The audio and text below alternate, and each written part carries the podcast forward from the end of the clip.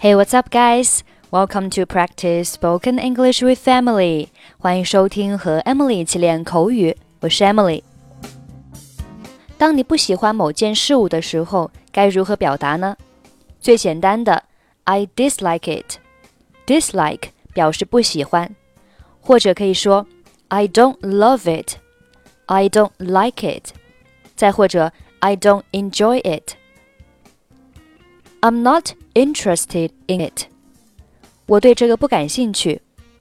Be interested in 表示对什么感兴趣。I dislike getting up so early every day. 我不喜欢每天早起。I can't stand such a noisy place. 我不能忍受这么吵的地方。这里 stand 可以换成 bear。 I can't bear such a noisy place. Actually, I don't care for this at all. 实际上，我根本不喜欢这个。Care for 可以表示喜欢什么什么。先生，你想吃点什么？What would you like to eat, sir? 我并没有看到任何我想吃的。 你们这里的特色菜是什么？或者你有什么推荐的吗？I don't see anything I like. What are your specialties? Or what would you recommend? 我们的特色菜是烤鱼，我建议您尝一下，味道真的很不错。Our specialty is roast fish. I suggest you have a taste. It's really good. 听上去很不错，不过我只喜欢烤羊肉。你们这里有吗？That sounds good, but I only like roast lamb. Do you serve it here? 恐怕没有，不过很多顾客都建议我们老板增加这个菜品，所以有希望下一个星期就能吃到它了。no, I'm afraid not. However, many customers have advised our boss to add this dish. So you have a hope of having it next week. 真棒，awesome。那您尝一下我们这里的龙虾怎么样？How about trying our lobster? 我不是龙虾爱好者，实际上我根本不喜欢它。还有其他推荐的吗？I'm not a fan of lobster. Actually, I don't like it at all. What else could you recommend? 色拉怎么样？然后您可以来点甜点。How about salad? And you can have some dessert afterwards. 算了吧，我更喜欢喝汤。你们这里有什么种类的汤？Forget it. I prefer soup. What kind of soup do you have?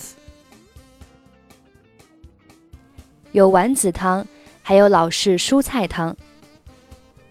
There are soup with meatballs and old-fashioned vegetable soup. 我对蔬菜不挑剔，听起来也很美味。给我来一份老式蔬菜汤吧。I'm not fussy about vegetables, and it sounds very delicious. Old-fashioned vegetable soup, please. 好的，其他的还要吗？Okay, anything else? 我想要一些不是特别甜的甜点。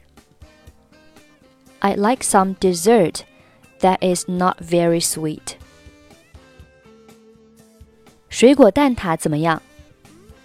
What about fresh fruit tart? 好的，就这些吧。All right, that's it.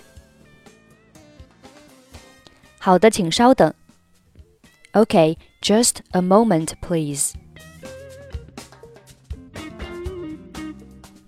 What would you like to eat, sir? I don't see anything I like. What are your specialties, or what would you recommend? Our specialty is roast fish. I suggest you have a taste. It's really good.